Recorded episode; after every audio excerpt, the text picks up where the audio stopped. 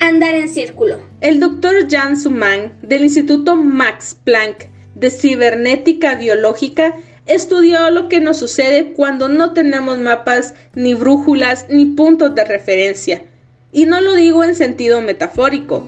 Suman investigó lo que le sucede a la gente que se pierde en un bosque o en el Sahara y no puede orientarse ni por la estrella polar ni por el sol.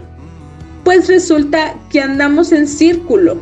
Por mucho que intentemos andar en línea recta, para salir del bosque o del desierto, siempre acabamos donde empezamos. Nuestros instintos no nos bastan. En palabras del doctor Suman, no confíes en tus sentidos, porque aunque creas que avanzas en línea recta, no es así.